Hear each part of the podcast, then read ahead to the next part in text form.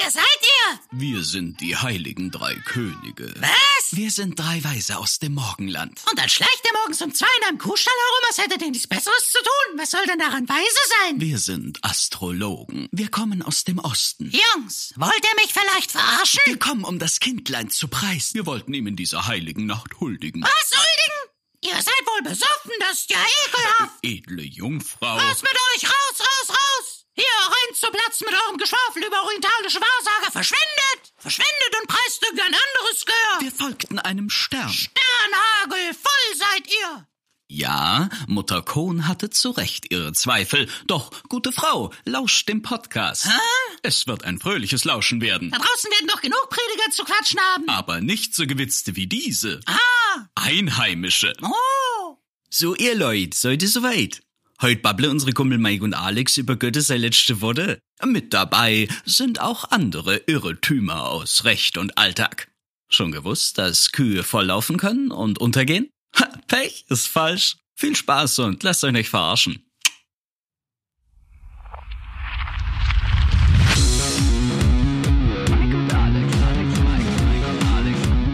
Zart wie Kruppstahl. Mit Mike und Alex.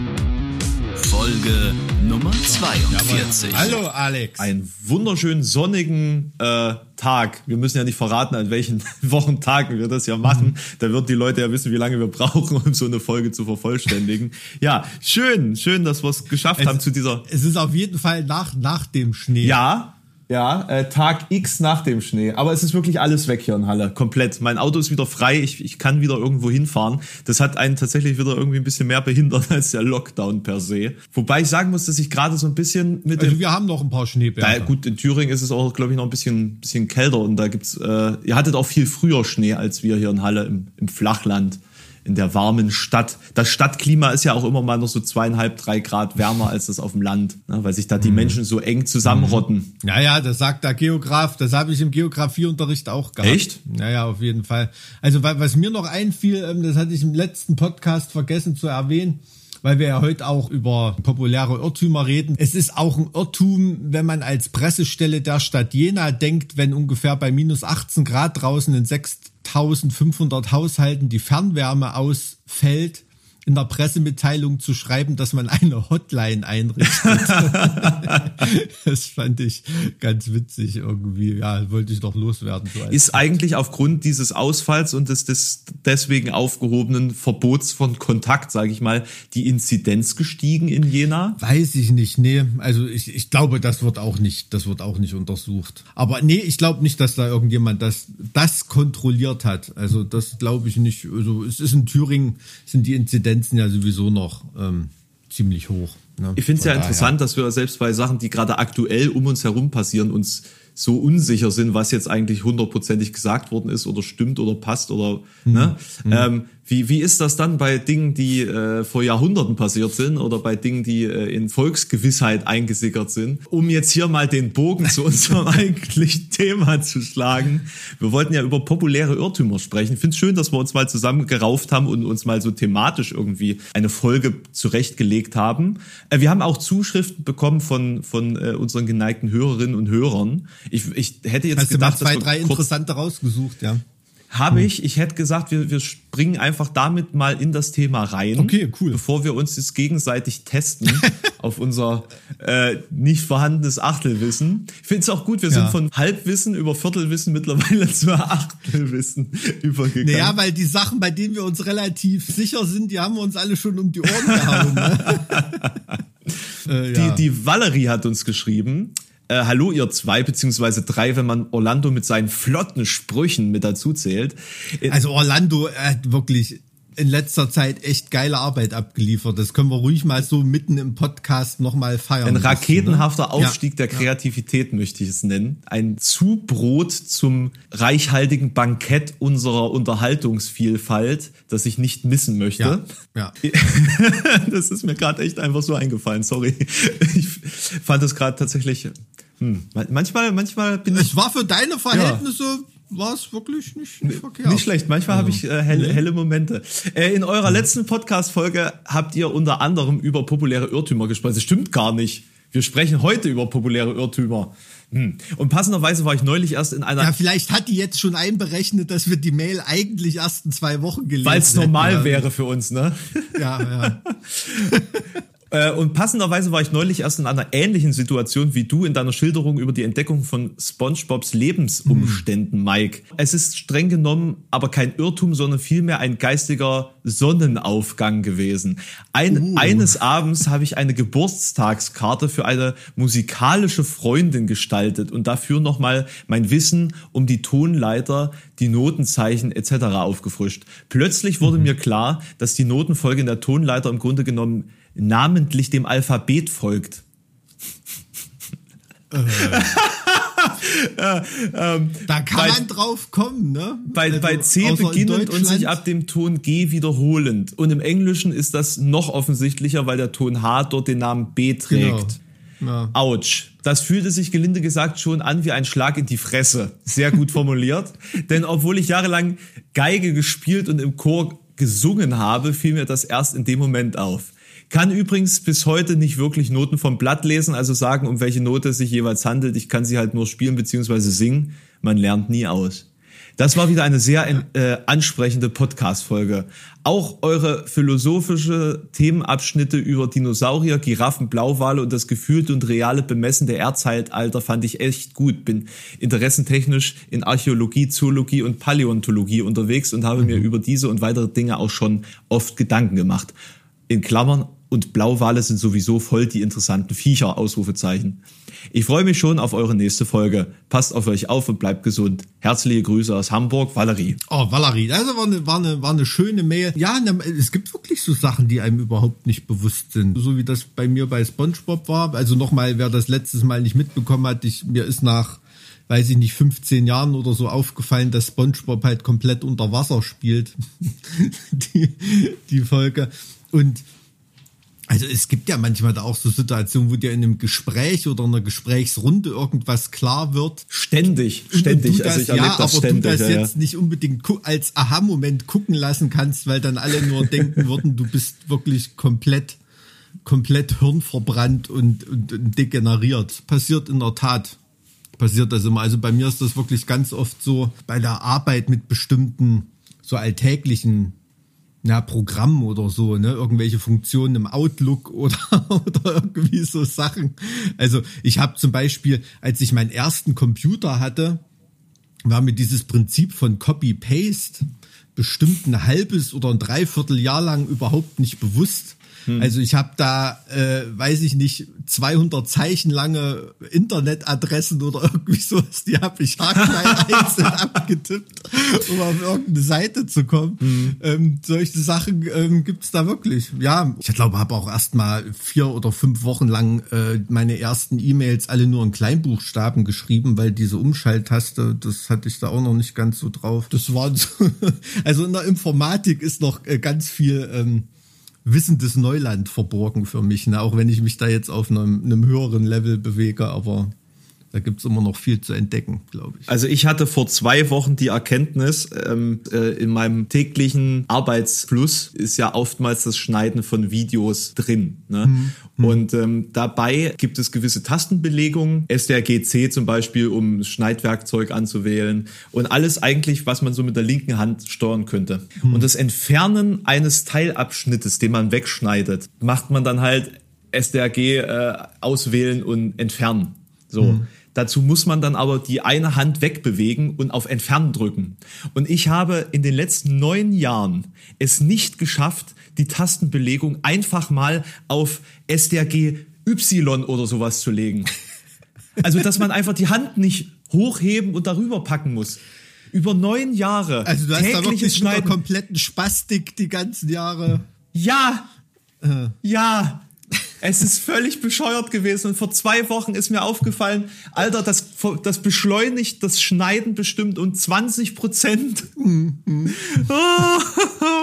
ja, und ich habe die ganze Zeit überlegt, wie ich es irgendwie optimal, äh, optimieren könnte und so, so drüber nachgedacht, welche Workflows da Sinn machen. Aber ich habe nicht an das einfache Verlegen dieser Tastenbelegung halt gedacht. Ja, also wenigstens, also, wenigstens bist du nicht gestorben, ohne das jemals erfahren zu haben. Ne? Also von, von daher, ähm, ich kann mich an den, an den Kumpel ja erinnern, ich weiß gar nicht, ob ich das schon mal erzählt habe, da hat meiner Band gespielt, mit der wir einen Proberaum zusammen hatte und hatten und so. Und ich komme rein und da will irgendein Metallica-Song gerade nachspielen, so nach Tabulatur und ist ultra am Fluchen, ne? Und das klang auch echt ganz gut, aber so manche Sachen, es ging irgendwie nicht. Das klang so total beschissen, wie da das spielen wollte. Und da sagt er, nee, das geht, das kann man, das kann ich überhaupt nicht greifen. Das geht überhaupt nicht. Was ist das für eine Tabulatur? Und da hat er nicht gemerkt, dass in dieser Tabulatur beide Gitarren untereinander notiert sind und er hat versucht, beide Metallica-Gitarren, also äh, Hetfield und Hammett, Oh gleichzeitig nein. zu spielen. ne?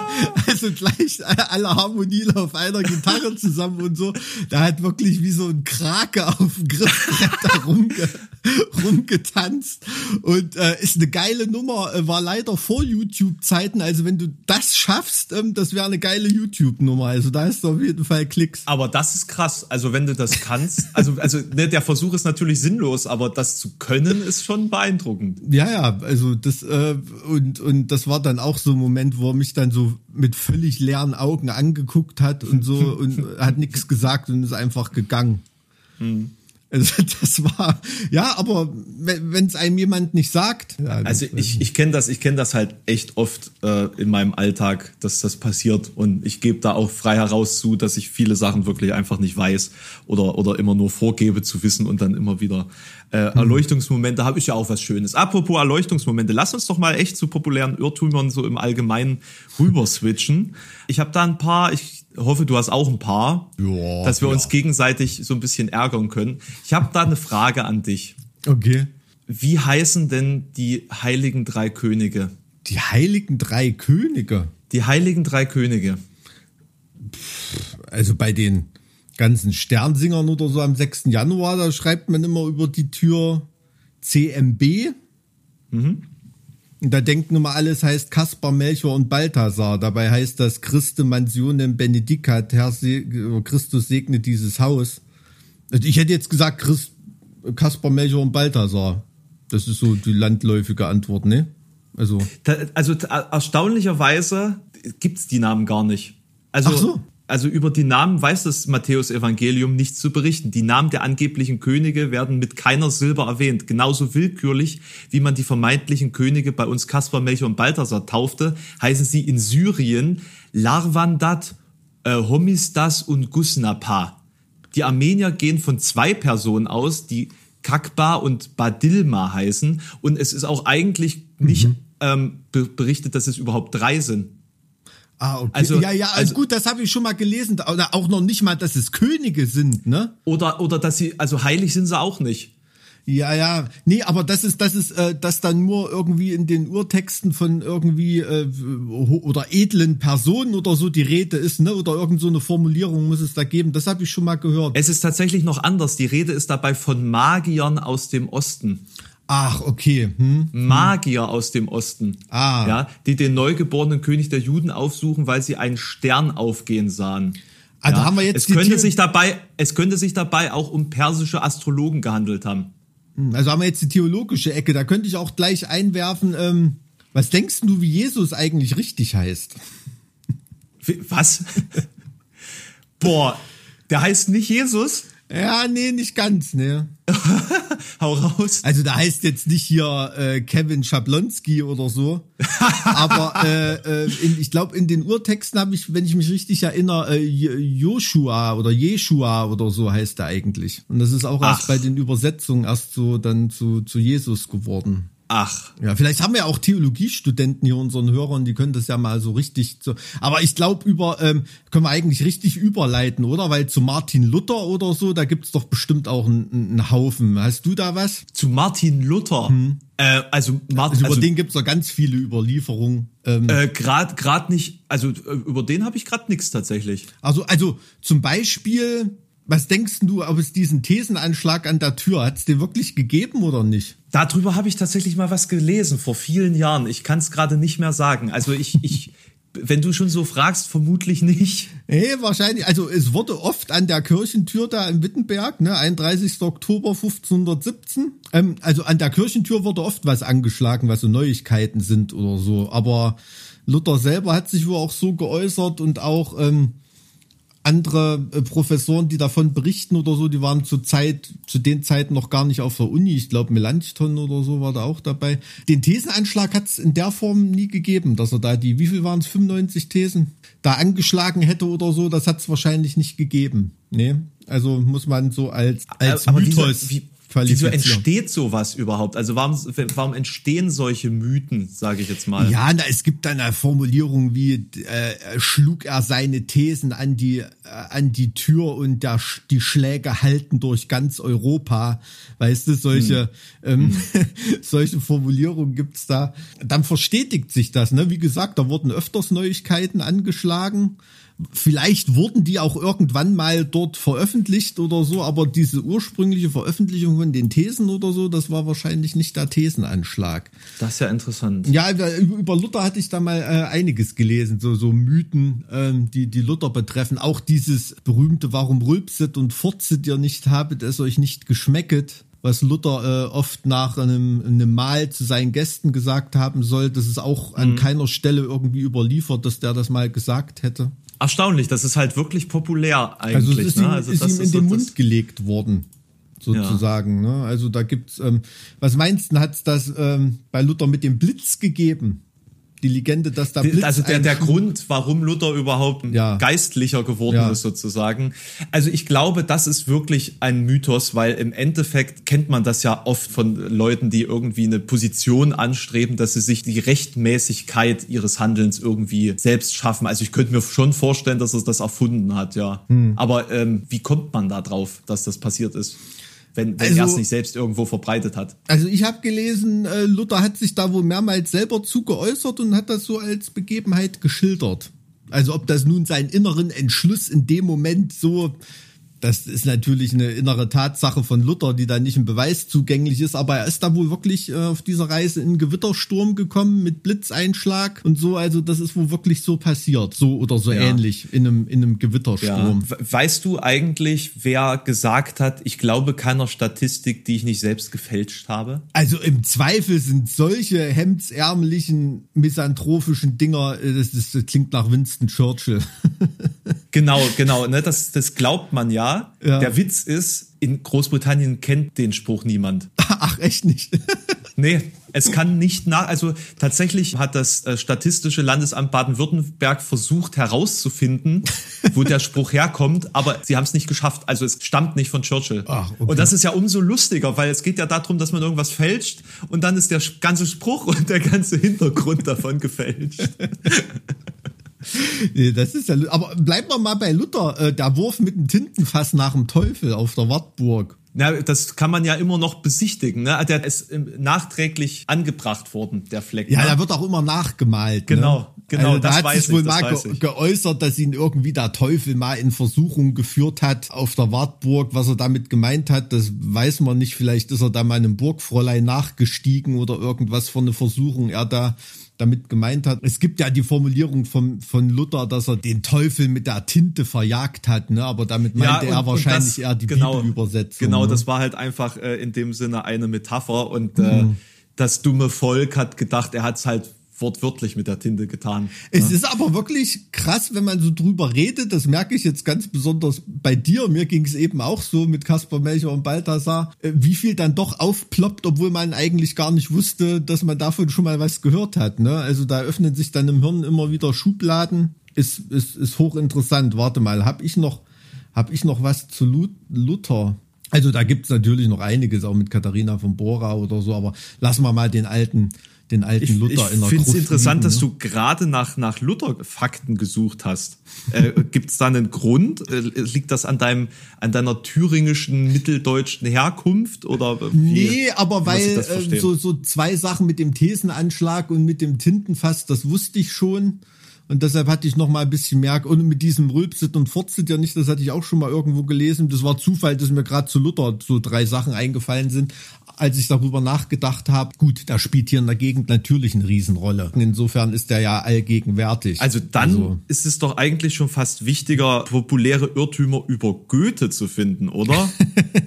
also wenn, wenn, wenn wir jetzt schon über, ne? Aber da muss ich sagen, da kenne ich mich halt wirklich überhaupt nicht aus. Also äh, da habe ich nicht gesucht.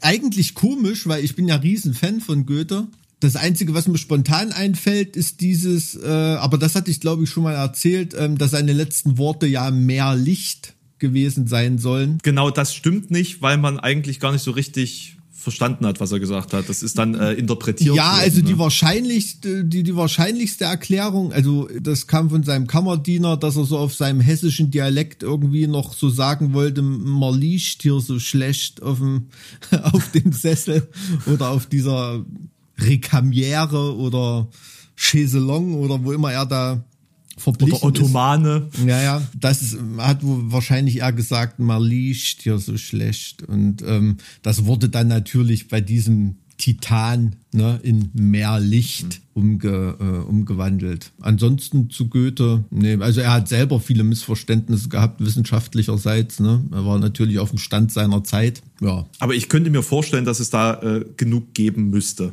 ja absolut, können wir auch mal nachschauen. Können, können ja die Leute auch mal schreiben. Genau, also falls, falls ihr euch mit Goethe auskennt. Ne? nee, ich habe jetzt gerade, während wir drüber gesprochen haben, auch nochmal danach gesucht. Es gibt wohl auch ein Buch, das sich ausschließlich damit beschäftigt. Mit Goethe. Mit, mit Goethes äh, Irrtümern. Aha. Ähm, beziehungsweise populäre Irrtümer über Goethe. Ist dann etwas für nach dem Podcast. äh, woll- wollen wir in der Geschichte bleiben? Ja, du, mir ist das gleich. Lass einfach, wo uns, wo. Du, seit wann machst du dir Gedanken um die Struktur dieses Podcasts? Um die konzeptionelle Struktur dieses Podcasts? Lass Das, dich ist natu- das, treiben. das, natürlich, das, das ist natürlich jetzt so dahergesagt, äh, wobei man äh, jetzt natürlich, äh, das ist ja auch gewolltes Chaos normalerweise. Ja, es ist ja jetzt nicht so, dass wir hier völlig ohne Sinn und Verstand einfach nur irgendwas vor uns hinbrabbeln. Ne? Das ist schon gewollt, ja, an Nee, alle ja, Zuhörer. wir, wir haben es ja mit mehr Struktur und Konzeption versucht, aber wir haben irgendwie festgestellt, wir sind am besten, wenn das nicht so ist. ist auch richtig. Ja, Weil, weil das hat ganz oft zu der Situation geführt, dass wir uns hier im Podcast ein bisschen verkrampft unterhalten haben und dann, äh, als wir dann rausgegangen sind aus dem Konzept, ähm, war das eigentlich geile Gespräch am Laufen, als die Aufnahmegeräte schon ausgeschaltet waren. Ne? So soll es ja natürlich nicht sein. Ja, äh, gut, das äh, ist dann aber auch immer die Frage, sind, äh, ist das, ist das äh, vom Inhalt dann überhaupt noch äh, den Leuten präsentierbar, was wir da präsentieren, äh, uns gegenseitig. ähm, ich habe mal hier ein, ein Fakt, der zur Aufklärung unseres äh, doch öfters verbreiteten, unserer Ruhrgebiet-Aversion hier beiträgt. Aversion? Naja, also das aus, wir drücken das schon durchaus mal aus. Ich, ich liebe das Ruhrgebiet. Also für mich ist das Ruhrgebiet die kapitalistische Version der DDR. Ich bin mir sicher, es würde heute in der DDR so aussehen wie im Ruhrgebiet und so zugehen. Bin ich mir absolut sicher. Die Städte im Ruhrgebiet zählen nämlich zu den Städten mit dem höchsten Anteil an Grünflächen in Europa und in Deutschland. Ne? Es ist gar nicht so grau und ekelhaft, wie, wie man das immer so. also äh, darstellt. Das ist in, krass, wusste ich nicht. Also jetzt rein von der Flächenstruktur her war mir das nicht bewusst. Aber es ist schon ganz oft so, wenn du mal in Essen bist oder in Mülheim oder keine Ahnung irgendwie. Es ist wirklich krass, wie schnell du da innerhalb von einer Viertelstunde oder so in einer, in einer richtig coolen Landschaft bist. Oder auch in Krefeld gibt so wunderschönes Sch- so Wasserschlösschen irgendwie da so in der Nähe oder ähm, wenn Nee, das ist mitten in Krefeld, was du meinst. Oder mitten das in- ist ja, ja, weil ich kann mich dann die, die erinnern. Burg, die Burg da hat tatsächlich auch Blind Guardian komplett inspiriert. Also Hansi hat da irgendwie so seine halbe Kindheit verbracht. Ah, krass. Ja, ja, also das Burg. ist, äh, entspricht nicht so dem Bild. Ne? Andererseits ist auch so moderner Mythos, irgendwie ist ja Dortmund da also die berühmteste Stadt oder so, die ist für mich mit Abstand eine der hässlichsten. Ja, auf jeden Fall. Also äh, nicht jetzt hässlich in dem Sinne von ver verabscheuungswürdig, also man kann das schon auch lieben, da den Style, wie das dort ist, ne? Das äh, will ich nicht sagen. es gibt doch Leute, die freiwillig in Detroit leben. Also warst du schon mal in Detroit? nein, nein. Das ist Nein. echt, da habe ich mal, äh, da habe ich mal ein Konzert gespielt in Detroit. Das war nicht witzig. Äh, Da weiß ich noch, wer war das denn? Von Caliban, der Drummer oder so, da hatte sich irgendwo ein paar Turnschuhe gekauft und da wollte der Konzertveranstalter wissen, ey, cool, wo hast denn die Turnschuhe her? Äh, Und da hat er beschrieben, wo der die gekauft hat und da ist er ein bisschen blass geworden und hat gesagt, Alter, in dem Viertel warst du.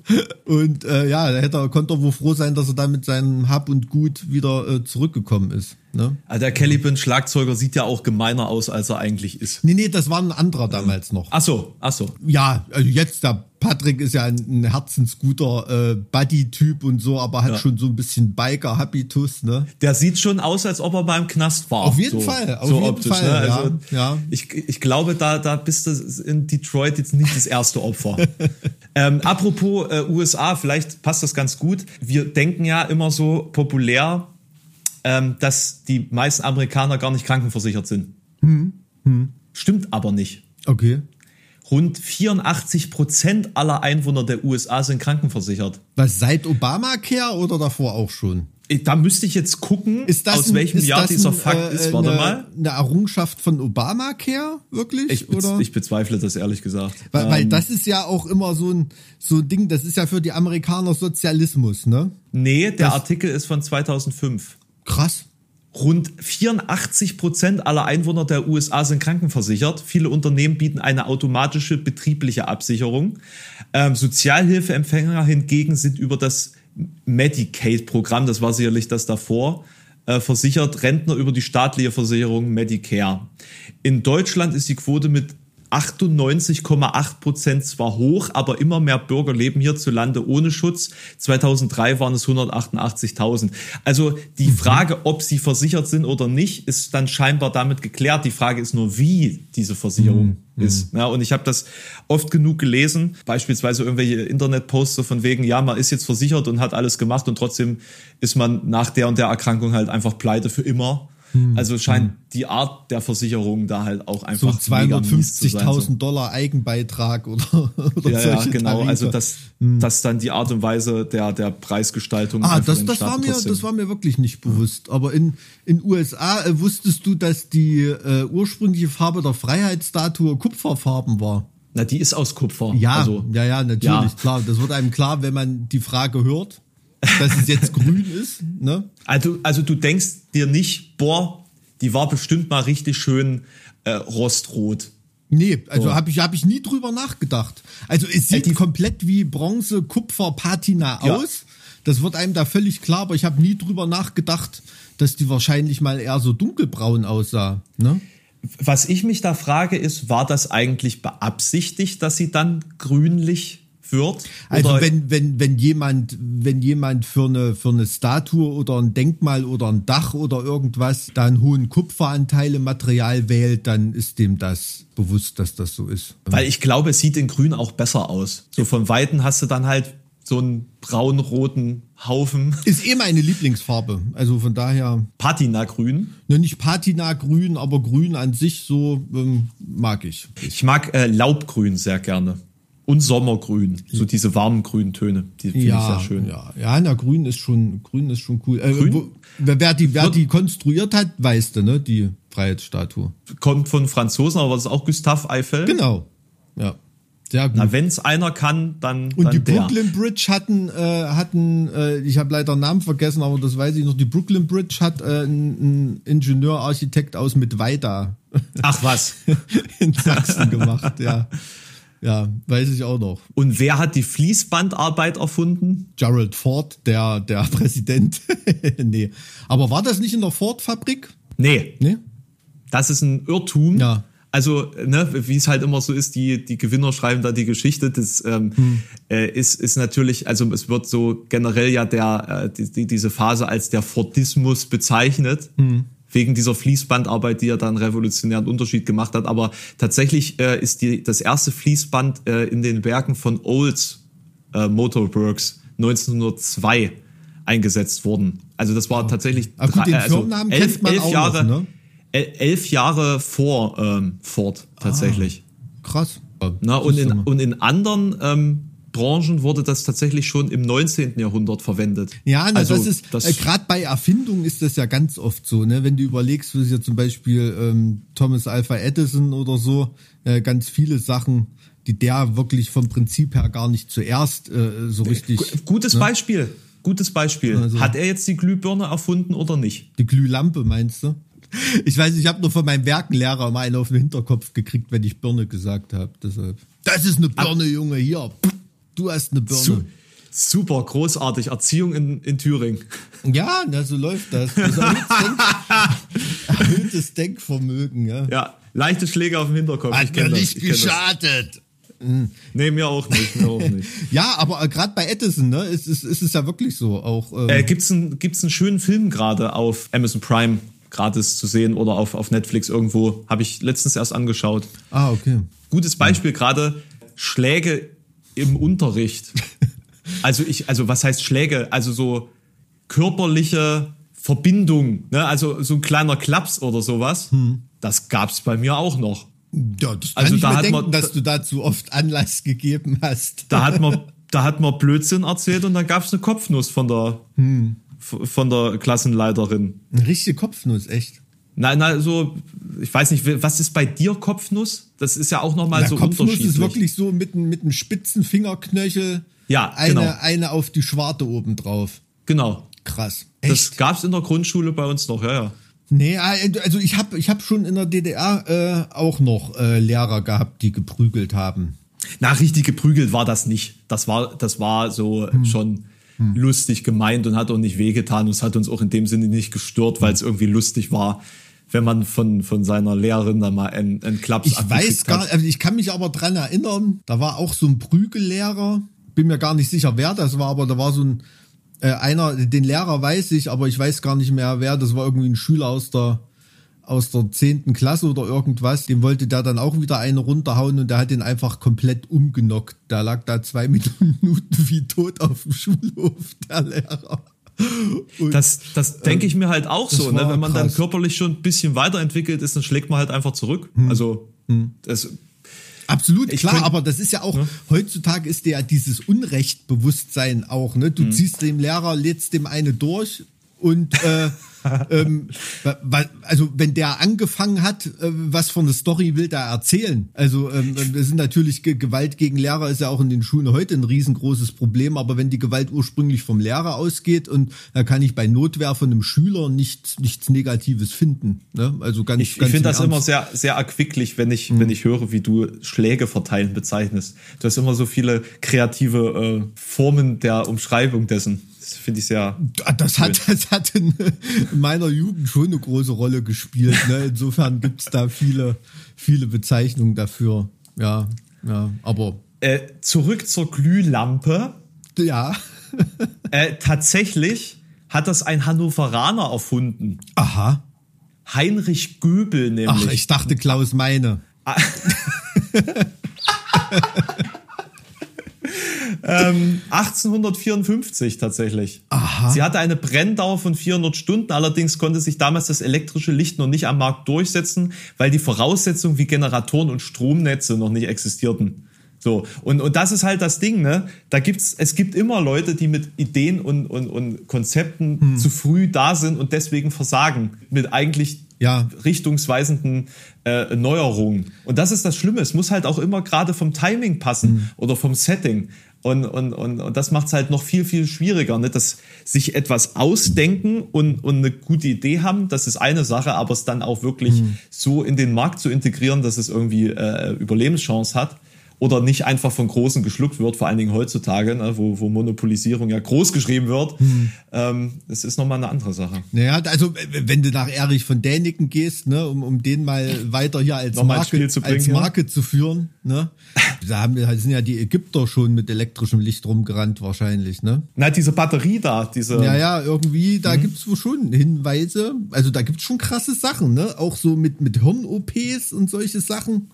Was jetzt gar nicht so von Däniken-Style ist oder so, aber wie weit die da in der Chirurgie auch schon waren und so. Weißt du, was, was Ähm, mich fasziniert hat? Ähm, das war eine Geschichte, ich weiß nicht, ob das in einem Däniken-Buch war oder in so einem anderen. Ich hatte mal so ein Buch, wo, wo solche Mythen zusammengefasst waren, so 1000 Mythen auf 300 Seiten oder so. Faszinierend, so irgendwelche massakrierten Kühe, die vom Himmel fallen und so, so ein Blödsinn. Aber eben auch von einer Stadt in Indien, die äh, zu Glas geschmolzen ist. Also die haben Ruinen gefunden von einer Stadt in, in Indien, war das, glaube ich. Vielleicht war es auch eher so Kleinasien. Ich, da, da möchte ich mich jetzt nicht festlegen, das ist zu lange her.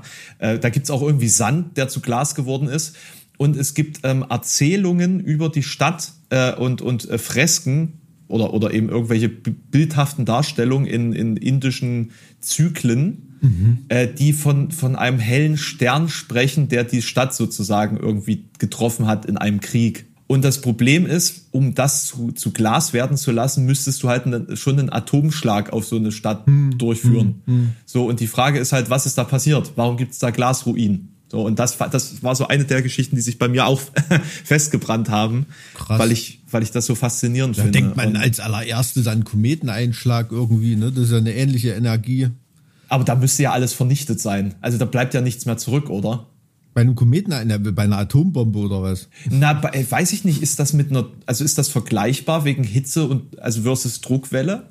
Also ich hätte jetzt gesagt, bei einer, bei einer, bei einem Atomschlag ist so die, die Hitzewelle noch weitgehender, so, und bei einem Kometeneinschlag mehr so der Druck. Äh, also, dass sozusagen was übrig ist, mehr, mehr zerbröselt, als dass es in, in weiterer Entfernung dann vielleicht einfach schmilzt keine Ahnung, also so mein, mein Atomphysikstudium, das ist echt schon eine Weile her. Aber das habe ich neulich gelesen und zwar musste ich da an unserem Podcast denken, äh, bei der Mickey Mouse waren ja auch immer unten so, äh, unter den Geschichten so kleine Fakten stehen da immer, ne? Und weil wir es mit, mit Atomen hatten oder irgendwie, da stand, wenn man den Zwischenraum bei einem Menschen, ne, beim menschlichen Körper, den Zwischenraum zwischen allen Atomen entfernen würde, würde die mhm. komplette Erdbevölkerung in einen Apfel passen. Ja, es ist ja, es ist ja wirklich ist eigentlich krank, viel oder? Platz dazwischen, ne? Ist krank. Das ist, das ist ja heftig. Hm, habe ich, hab ich in, in der Mickey Maus gelesen, als ich meinem Sohn was vorgelesen habe. Ja, und ich finde, da hast du die richtige Wahl getroffen. Das ist sehr gut. Ja, äh, aber gerade ähm, weil man bei, bei Edison war, also bei äh, Charles Lindbergh, der hat ja auch nicht als erster da diesen, diesen Atlantikflug gemacht. Wer war's denn? Äh, keine Ahnung, da gab's Dutzende, mindestens Dutzende vorher. Da hat das als erstes nur quasi so Red Bull-mäßig richtig mit, Vermarktet mit, mit Kamerateams und, und keine Ahnung und sowas, ne, mit äh, Abflug, Ankunft und hast du dich gesehen. Also der hat's als erster nur richtig vermarktet, ne? Also das war wohl, hm, also jetzt keine alltägliche Übung, aber war jetzt keine so Riesensache mehr zu dem Zeitpunkt. Habe ich immer gelernt. Ähm also der Erste zu sein, es hängt ja auch immer davon ab, äh, wer von dir sozusagen weiß ne, mhm. und von dir berichtet mhm. und wer, wer dann populär wird. Ähm, wer war denn der erste James Bond? Der erste James Bond, das war, also es gibt, im, das weiß ich, im ersten James Bond-Film, äh, das war irgend so ein, so ein Fotomodel, irgend so ein Heini, also da ist auch nicht besonders bekannt der erste James Bond-Film, ne? Ähm, genau, es war nämlich nicht dieser Sean Connery James Bond, nee, den man heutzutage das war ein anderer, wirklich. Das war so ein. Ja, ja, aber, aber ich weiß ohne nicht, Witz, hast du die, die, die alten, die alten Sachen mal nochmal angeschaut? Hatten wir das mal im Podcast besprochen? Das ist ja, das ist ja so unfassbar schrecklich. Also so, ja, so, äh, tut er halt von einem Bond-Girl zum anderen sich pöbeln, ne? Also, das, also wirklich, also dass das damals Unterhaltung war, ist un, unvorstellbar. Ja, aber so, so ist das, so ist das damals gelaufen. Das ist quasi, weiß ich nicht, Harald Juntke in geheimdienstlicher Mission. ja? So, das ist James Bond. Nee, also. tatsächlich war der erste James Bond eigentlich auch nicht James Bond, deswegen stimmt's eigentlich auch der Fakt gar nicht. Ach, da hieß auch Jim anders in dem Film, oder was? Jimmy Bond. Der hieß Bond. Jimmy Bond. Das klingt wie Pornodarsteller. Und zwar ein, das war ein Fernsehfilm 54. Ach, okay. Und der kostete damals erstaunliche 25.000 Dollar. okay, ja. Aber hieß damals Casino Royale. Ach, echt? Also, genau. Hm, nee, den, den habe ich nie gesehen. Also ich hatte nur neulich mal so einen Sean Connery James Bond mal wieder gesehen. Und mhm. da war halt auch krass so auf HD hochgerechnet, wie scheiße die Schminke da aussieht. Das äh, erstaunlich, wie man die alten Aufnahmen hochrechnen kann, weil damals ja die, die Daten, sage ich jetzt mal, mhm. vom Streifen gar nicht ausführlich ausgelesen werden konnten ja, für ja. die damaligen Materialien. Also da ist ja viel mehr viel mehr Pixeldichte da, als, als man früher gesehen hat. Aber die waren natürlich nicht auf HD geschminkt, ne? Also da, da siehst du wirklich, ja. wirklich so. Pff, äh, das ja. ist, äh, ist, ist echt krass. Also, aber ich gucke die trotzdem gern, die James Bond Kamellen. Also ganz, ganz im Ernst.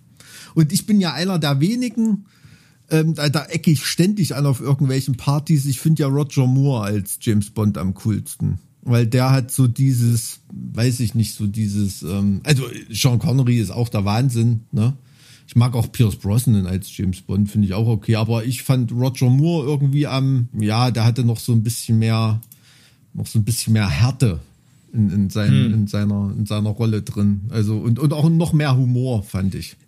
Also ich hätte vor vielen also viele Jahre lang hätte ich gesagt, Pierce Brosnan ist es, weil ich einfach diese over-the-top Art und Weise einfach total, also ich fand den einfach perfekt mhm. für das, was ich damals in meiner Kindheit und Jugend als James Bond identifiziert habe.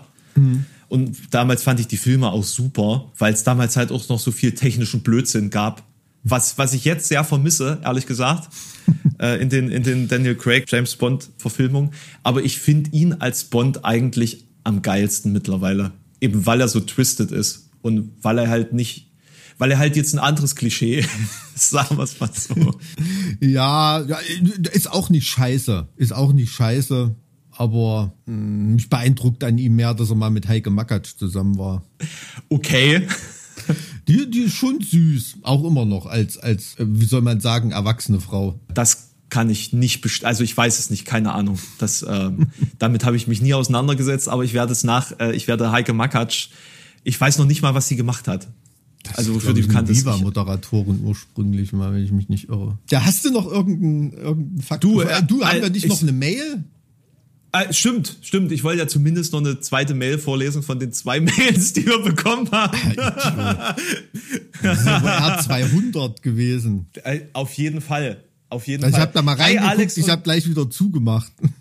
ja, das sind auch die Mails, die wir schon wieder ignoriert haben. Ach so. Also das sind jetzt nicht speziell, das muss man dazu sagen, spezifisch zum Thema populäre Irrtümer. Ja, ja, ja okay. Es, also hier ist, sieht schon wieder ganz spannend aus. Äh, Steuererklärung. Ich, ich lese das Wort Steuererklärung. Uh.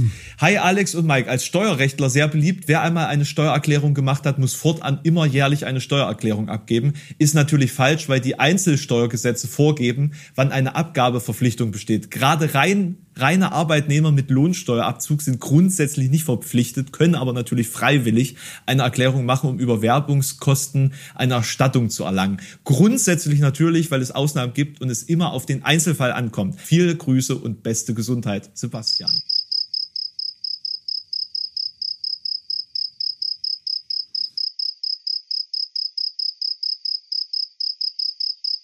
Ja, also so richtiger Partyhengst da, Sebastian, so wie seine Mail. Oder, wird, oder es macht, es, also da, das ist ein Fakt, ja.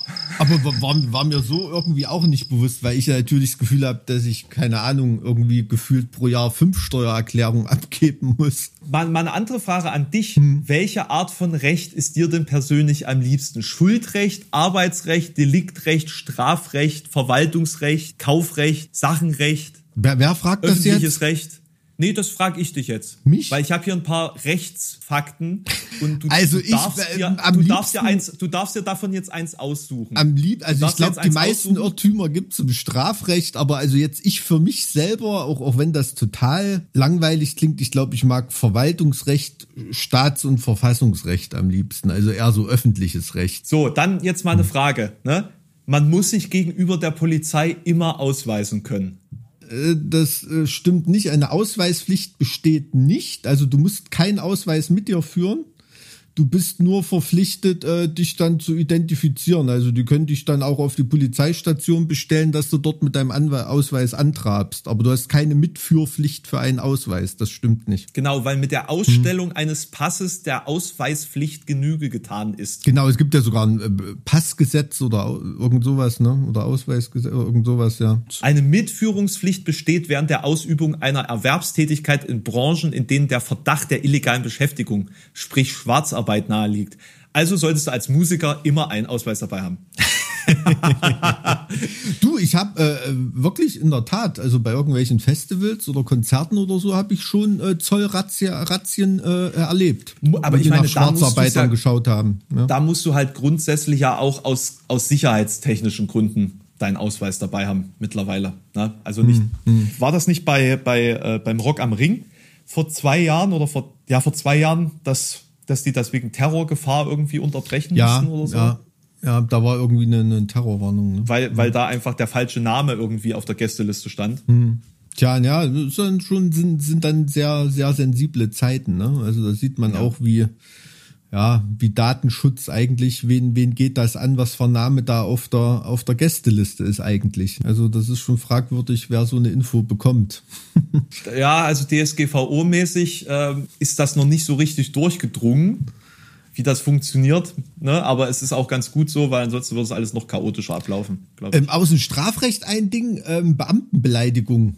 Denken auch die meisten, dass es das gibt. Gibt's nicht. also es gibt gibt's gar nicht als Faktum. nee, also es gibt. Beleidigung. Also wenn du einen Beamten Ja. beleidigst, ist das eine stinknormale Beleidigung. Also Okay, also es ist jetzt, egal, es ob gibt keinen Straftatbestand, der extra formuliert ist, dass du, wenn du Beamten beleidigst, wo, wohingegen es viele Straftatbestände gibt, die nur Beamte ausüben können. Ne? Also zum Beispiel Körperverletzung im Amt ist bei Polizisten immer sehr beliebt, wenn die sowas an der Hacke haben. Oder ähm, ähm, Veruntreuung im Amt oder sowas. Ähm, wenn du Amtsperson bist, ist das, dann kommt das erschwerend hinzu beim Straftatbestand. Also da gibt's viele Missverständnisse. Hast du noch ein paar Rechtsirrtümer? Ich bin jetzt gespannt, ob ich noch auf ein irgendeinem. paar Rechtsirrtümer. Moment, lass mich mal ganz kurz gucken. Eltern haften immer für ihre Kinder. Nee, ist Quatsch. Äh, die, Also- die Eltern dürfen nur ihre Aufsichtspflicht nicht verletzen. Sprich, na, man kennt ja dieses Schild, was wir alle immer ignoriert haben. Baustelle, Ja. äh, Betreten der Baustelle verboten. Ja. Würde man die, die Eltern sozusagen dafür rankriegen, dass sie ihre Aufsichtspflicht verletzt haben? Nee, also es gibt keine äh, Eltern haften für ihre Kinder ist in der in der Generalität ist das Quatsch die Aussage, wenn die nachweisen können, dass sie ihre Aufsichtspflichten nicht verletzt haben und dass die Sorgfaltspflichtverletzung desjenigen, der geschädigt wurde, noch größer war als die Aufsichtspflichtverletzung der Eltern, ähm, dann schon erst recht nicht. Das ist auch äh, alterstechnisch abgestuft. Ja, ja, also es gibt äh, ähm, bis zu einem bestimmten Alter sind Kinder gar nicht deliktsfähig. Also ähm, dann könnten die Eltern bei einer Aufsichtspflichtverletzung eine dran kriegen, aber die haften dann im Prinzip nicht schlimmer als, also es klingt jetzt blöd, aber als sie für einen Hund haften würden. Also Ach, äh, übrigens, eine, eine Sache noch, die, die jetzt im Sommer vielleicht wieder interessant werden könnte. Ich kann das Baden in meinem See verbieten, der Öffentlichkeit. Kann man nicht. kann man nicht, ne? Nein. Das wusste ich nicht. Also ist, ist vielleicht wiederum ein Streitfall bei der Größe des Gewässers, aber zum Beispiel Baggerseen im Privatbesitz sind zum Baden und am Strand liegen freizugeben, soweit besondere Nutzung oder Gefährdung dem nicht entgegenstehen sollte. Ah, wo steht das? Im Wassergesetz? Oder Diese, wo? diese Erlaubnis ist entsprechend dem Grundsatz von Gemeingebrauch in den meisten Ländergesetzen festgehalten und wird nachträglich durch die Wasserbehörde des Landkreises erteilt. Paragraph 25 des äh, WHG, also des Wasser Haushaltsgesetzes, Wasserhaushaltsgesetzes. Wasserhaushaltsgesetzes. Krass, nö, war mir, war mir nicht bewusst, dass das da drin steht. Das ist ja interessant. Krass. Das fand ich wichtig, das fand ich wichtig, weil das uns natürlich früher auch völlig kalt gelassen hat. Aber nach, nachträglich zu wissen, dass man auch nicht hätte verknackt werden können, ist natürlich lustig. Ja, gibt ja bei uns ja dagegen echt viele äh, Bagger, Löcher, Seen, whatever, die halt irgendwie übrig geblieben sind und teilweise nicht Ja. traglich zu betreten, weil sie halt irgendwie ungesund sind oder so. Also gibt sicherlich auch einige, da sollte man lieber nicht so Kali Reste, da sollte man nicht reingehen. dann schon, schon eine sehr, sehr hohe Salzgröße, eher so totes Meer mäßig. oder? Ja, ganz genau, ne, die dann irgendwie eher grün sind als blau, das eher nicht. Auch wenn es eine schöne, schöne Mondlandschaft ist tatsächlich, also die, so diese Kali-Abraumhalden, äh, Restlandschaften gibt's hier auch in Halle ein paar. Äh, super cool. Ich war mal äh, in so einem Vulkansee auf Costa Rica. Das war so ein Schwefelsee. Uh. Ich weiß nicht, wie hieß denn der? Irasu oder so, der Vulkan? Ich glaube, da hieß Irasu. War so ganz, wirklich ganz türkis geschimmert hat der, also das sah wirklich paradiesisch aus, aber ich glaube, wärst du da reingestiegen, dann, weiß nicht, hättest Mhm. du ausgesehen wie von so einem Cannibal Corpse Cover, ein Model.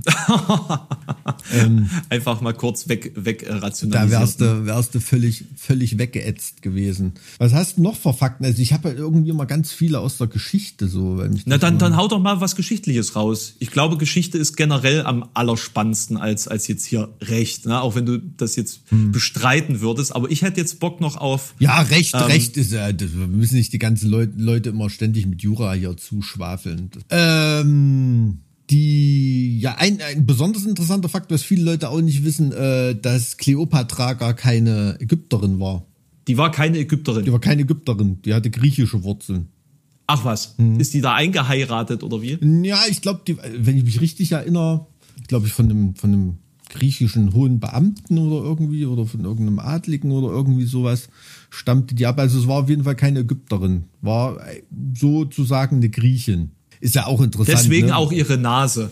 Deswegen Also auch. als, als großes, als großes, ne, so dieses, das, die, die Nase. und die der Nase der. Sphinx hat nicht Obelix abgebrochen, ne? Ach nicht. Hm, nee, nee, auch nicht Ach so, Napoleon. wer, wer war das? Wer war das? Auch nicht Napoleon. Ach, also Napoleon war es auch nicht. Nee, es gibt irgend so ein, also da gibt es glaube ich so einen Mythos, dass Napoleon das war, ne? Habe ich auch schon mal gehört. Aber ja. äh, ich weiß nicht, wie es wirklich war. Also wahrscheinlich wird man gar nicht wissen, warum die abgebrochen ist. Vielleicht hat sich Na, da irgendein Alter vermutlich. Ja, hat sich irgendein Statiker äh, verrechnet, keine Ahnung. Ähm, aber bei dem Thema, äh, was, was schätzt du denn, wie groß Napoleon war? 1,58? 1,70 war der. Knapp, Was? knapp überdurchschnittlich äh, in seiner Zeit. Nee. Ja, denkt Boah. man auch nicht, ne? Das ist natürlich heftig. Das hätte ich nicht gedacht. Das habe ich äh, auch nicht gewusst. Das habe ich jetzt im, Rahmen der Recherche für den Podcast habe ich das gelesen, ja. Ähm, da wurde dem immer eher so ein, so ein Ding angedichtet. Und in dem Zusammenhang fällt mir ein, ich habe auch mal gelesen, mir sind aber die, die Fakten nicht ganz genau bekannt, dass es auch den Sturm auf die Bastille so nie gegeben haben soll. Ja, das, das, das habe ich ja auch auf meiner Liste. Ah, okay. Hm. Ähm, Also- wie war also- das wirklich also- mit dem Sturm auf, der Bast auf die Bastille? Also tatsächlich ist es, glaube ich, eher ähm, der Aufstand beim Pariser Luxusgefängnis. Ne? Ähm, also die Bastille war ein Luxusgefängnis. Am 14. Juli ähm, 1789 war wohl ein Aufge Aufbegehren Pariser Vorstadtfrauen nach Brot, die hier reichhaltige Vorräte vermuteten. Also der Mob stürmte das nicht, um die Leute zu befreien, sondern weil sie da äh, Brot vermuteten. Ach, Und es war auch nicht das einzige Gefängnis, das gestürmt wurde, sondern äh, viele in Paris gleichzeitig. Und das artete dann in so eine unkontrollierte Gewaltorgie aus. aha. Also es war, es war im Endeffekt eigentlich nicht der Anlass oder der Auftakt oder irgendwas, sondern ein, eine Neben, ein Nebenereignis während eines großen Aufstandes. So, so habe ich das jetzt verstanden. Also, dass die Leute einfach durchgedreht sind und alles, alles gestürmt haben, wo sie Essen vermutet haben und das dann quasi hochstilisiert wurde zu diesem Ereignis. Alles klar. Wurde hochsterilisiert. Hochsterilisiert. genau. Ähm, also eine Sache, die ich mal so irgendwie nebenbei gelesen hatte, ist äh, der, der Schinderhannes. Hä? Ähm, der, äh, das ist eigentlich relativ naheliegend. Der ist nicht Schinderhannes geworden, weil er die Menschen geschunden hat, sondern weil, weil ähm, einer aus seiner Familie ein Schinder war. Ist sozusagen jemand, der äh, Tiere ausschlachtet gewesen Ach damals. so, okay. Also das äh, ist so die der eigentliche Name deswegen. Also der Und- und wa- was ist sozusagen zu diese- der Schinder-Familie. Diese, diese Figur des Schinderhannes, also mir, mir, sagt die Figur was, oder aber worum geht's da genau? Was, was wird Na, das, das ist so ein, so ein Räuber. Ach, so ein Räuber Der, so, das. so, so, so ein, weiß nicht, ob der, war, das- war das in Deutschland oder in, in der Schweiz? Ich, ich weiß es jetzt gerade nicht, also im deutschsprachigen Raum irgendwo so, ein, so, ein, so eine literarische Figur. Hm. Aber der, den gab es wohl auch wirklich. Ähm, so genau weiß ich das jetzt nicht. Ich kann mich nur dran erinnern, dass wir waren in Sachsen auf so einer Burg und da gab es ähm, eine Ausstellung über historische Irrtümer Mhm. in diesem Wesenstein, auf Schloss Wesenstein war das. Wo ist denn das? Das habe ich noch nie gehört. Das ist im, im Elbtal. Aha. Das ist eine Stunde von, von Dresden weg, glaube ich, oder eine Dreiviertelstunde. Also ich kenne Pillnitz, Königstein und so, na klar. Wesenstein ist wunderschön. Okay, das ist ein richtiges äh, Schloss. Also, vielleicht das habe ich es schon gesehen, aber mir war nicht bewusst, dass das so, so heißt. Die waren stark durch, äh, durch äh, die, das Hochwasser damals betroffen, weil Mhm. die direkt in so einer ähm, Elbschlaufe im Tal gelegen haben. Das, Ah, okay. das, das Schloss liegt zwar eben auf, also das Schloss nicht direkt, aber der, der Ort ist quasi komplett wegrationalisiert worden Mhm. durch die Flut. Das war richtig heftig.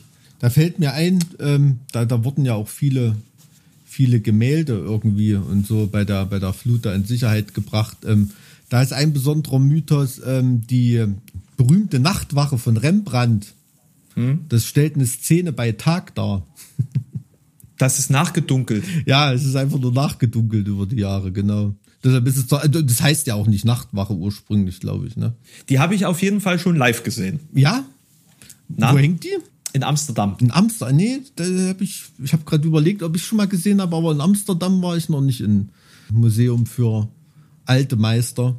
Ich weiß jetzt gerade nicht, wie, der, wie die Galerie da heißt, das ist mir jetzt entfallen, aber die, das ist halt so das Nationalkunst, die nationale Kunstgalerie. Und äh, daneben ist äh, ein, eine Banksy-Galerie. Aha. So eine Also ich weiß nicht, ob Hauswand, da er immer- angesprüht hat oder was, oder? Nee, da sind sozusagen so bewegliche Stücke von Banksy drin. Ach, okay. Ja, und, und so ein bisschen andere noch äh, zeitgenössische Künstler. Ach, Alter, ich kann es echt nicht erwarten, mal wieder in ein Museum zu gehen. Wollte ich auch gerade sagen, ey, ich bin, bin so. ich, ich brauche das so dringend. Ja, weißt du, wie lange Also- ich nicht mal bei meinem Gotha Liebespaar war? Also ich habe keine Ahnung. Museum. Keine Ahnung. Ich besuche also, die beiden total oft, weil das so ein schönes Bild. das letzte Museum, in dem ich war, war so eine, äh, die letzte Galerie, in dem ich war, war eine Gemäldegalerie in, in Braunschweig tatsächlich. Oh, die sind aber auch ganz gut ausgestattet, ne? Ja, das hat mich überrascht. Da bin ich nicht davon ausgegangen. Naja, es gibt, gibt viele, viele Galerien, wo man gar nicht denkt, dass die solche, solche Sachen rumhängen haben. Also auch hier in Weimar im, äh, äh, im Schloss die Galerie, also gerade was da so von den ähm, Kranach und, und so die, die ganze Reformationssachen und so, was da alles rumhängt. Wird, Da war ich tatsächlich noch gar nicht. da ist, ist, ist echt interessant. Im, im Schloss direkt, ja? Im Schloss direkt. Ja, Ich ja. war noch nie im Schloss. Noch nie. Also das, Weil ich mir immer das so gedacht habe, lohnt sich eh nicht. ich weiß gar nicht, ob da jetzt gerade rumrenoviert wird oder ob die da schon fertig sind.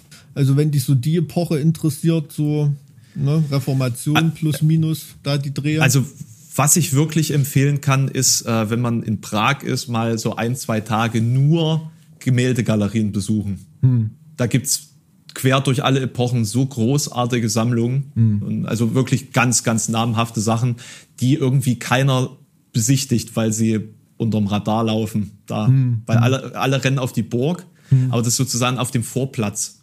Du hast ja sozusagen auf dem auf Ratschin hast du ja den wirklichen Burganteil und dann hast du dieses kleine Viertel von Regierungsgebäuden davor, also von ehemaligen Würdenträgerpalais und in denen sind Ausstellungen drin. so Gemäldegalerien und, und Kunstsammlungen. Und äh, irgendwie rennen die Leute immer nur in den Ratschin rein, aber nicht in die, in die Schlösser, dav- die kleinen Stadtschlösser davor. Und äh, ist eigentlich schade, weil da gibt's echt viel zu sehen. Gott, ich liebe Prag, ey. Ich kann's, ich kann's nicht anders sagen. Ich liebe diese Stadt. Das, ja, aber also gerade Gemälde anschauen, da ist man in Dresden natürlich äh, auch ne, ganz, ganz vorn dabei. da ich weiß nicht, ich habe irgendwie meinen große Teile meiner Kindheit in Dresden verbracht, deswegen ist es irgendwie nichts Besonderes, so, weil, weil ja ein Teil meiner Familie in Dresden lebt. Das ist dann immer ganz schade, dass man irgendwo, wenn man sich dran gewöhnt, die Begeisterung verliert, so Schritt für Schritt. Ich meine, was soll ich sagen, hier vor meinem Haus ist ja nun so eins der bedeutendsten impressionistischen Sammlungen Deutschlands in, in der Moritzburg, aber ich interessiere mich halt null für Impressionismus. Ach, da gibt's schon auch ganz coole Sachen. Mag ich gar nicht, überhaupt Nö? nicht. Vor allen Dingen auch naive Kunst. Oh Gott.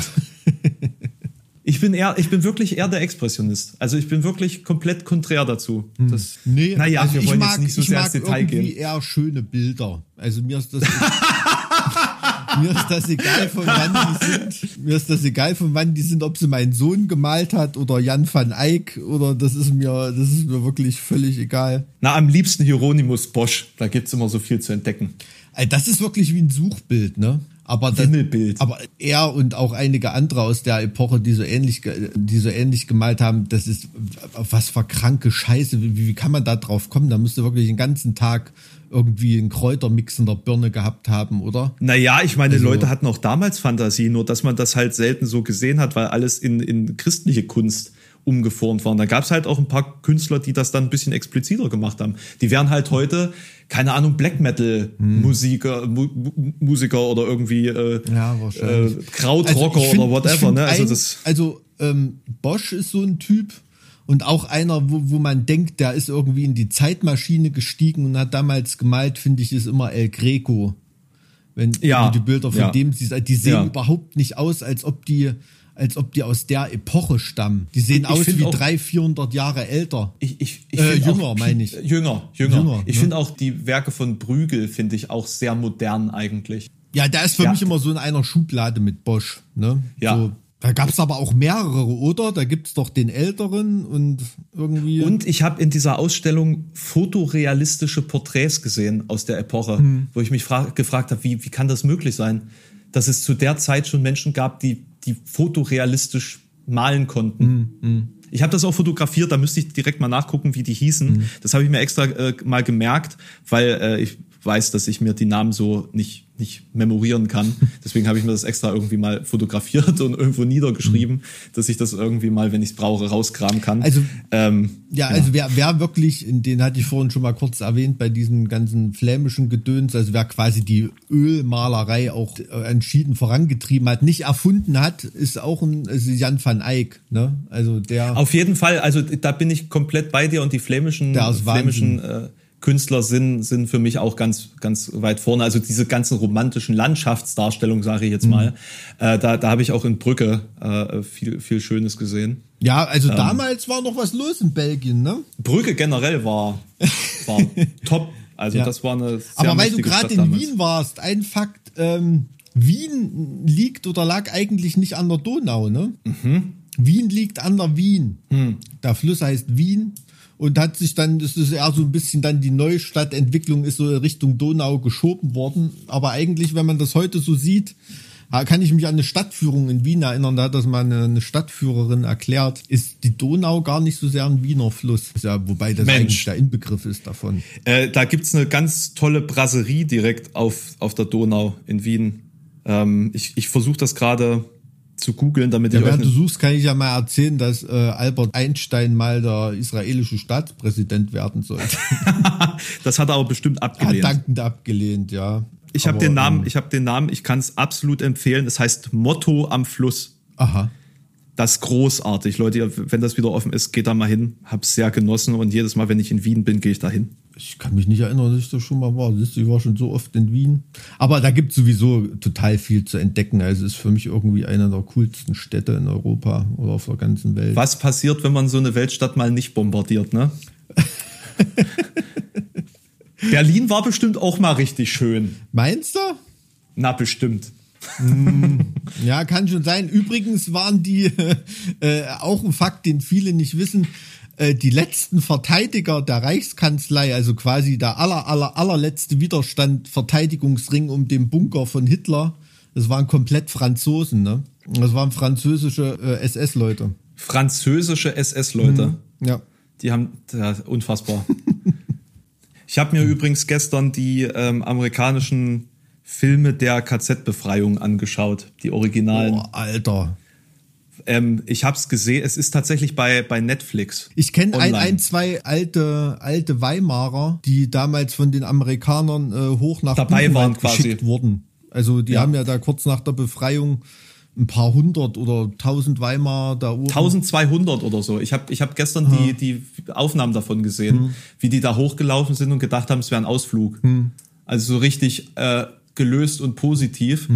Ähm, also sie haben das tatsächlich in diesem Propagandafilm, also sie nennen es Propagandafilm, im Endeffekt ist es aber, ich meine, es ist halt die Darstellung der Situation da, haben sie richtig darauf aufmerksam gemacht, wie gut gekleidet und wohlgenährt die Weimarer waren und wie, wie freudig sie auf diesen Ausflug gegangen sind und dann sozusagen den Vergleich zu zu den äh, Blicken, als sie da äh, diese diese Lampe aus aus äh, äh, Judenhaut, sag ich mal, und Schrumpfköpfe und so präsen- präsentiert haben und dann natürlich die Leichenberge.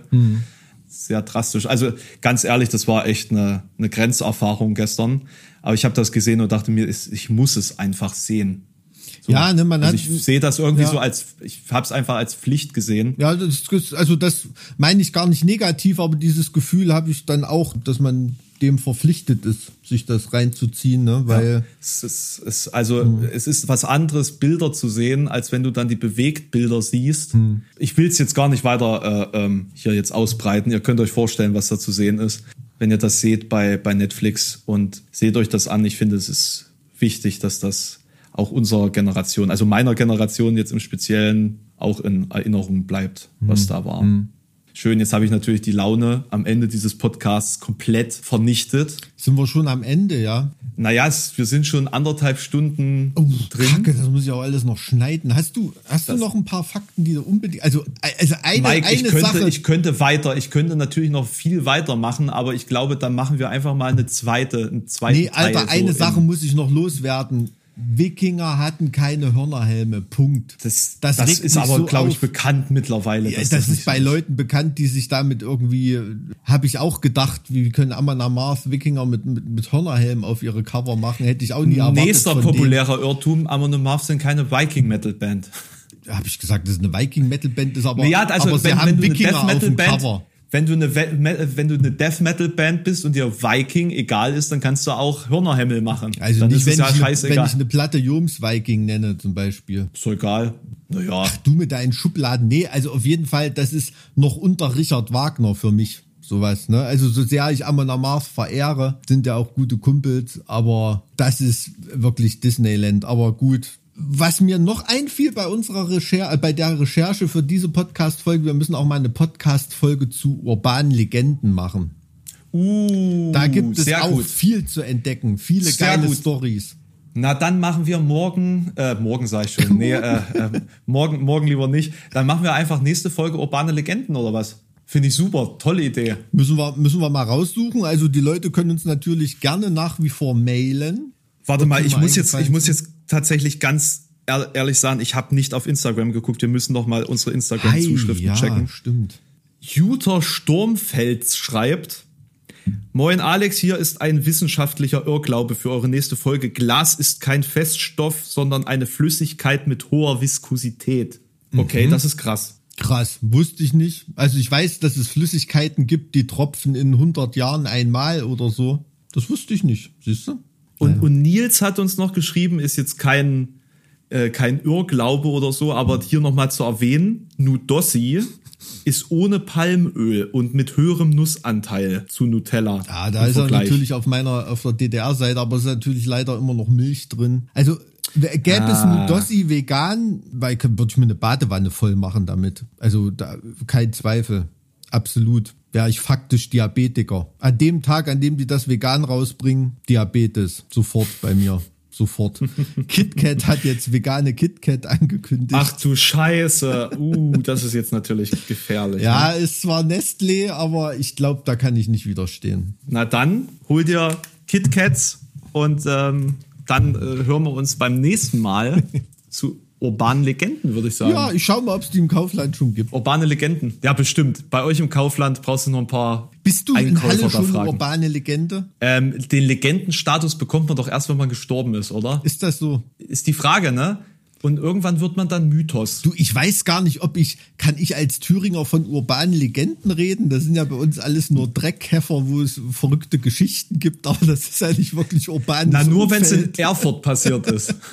Es ist ja nicht wirklich urbanes Umfeld, aber hm, na gut. Na, ich bin, ich bin Nee, das sind dann. Sagen. Das andere sind Sagen. Das sind dann, aber wahrscheinlich sind es in Thüringen eher Sagen, ja. Ja, das stimmt. Na gut, dann mach's gut, mein Guter, gell? Bis denne und ähm, ich hoffe, ihr freut euch genauso auf die urbane Legendenfolge, wie wir uns freuen.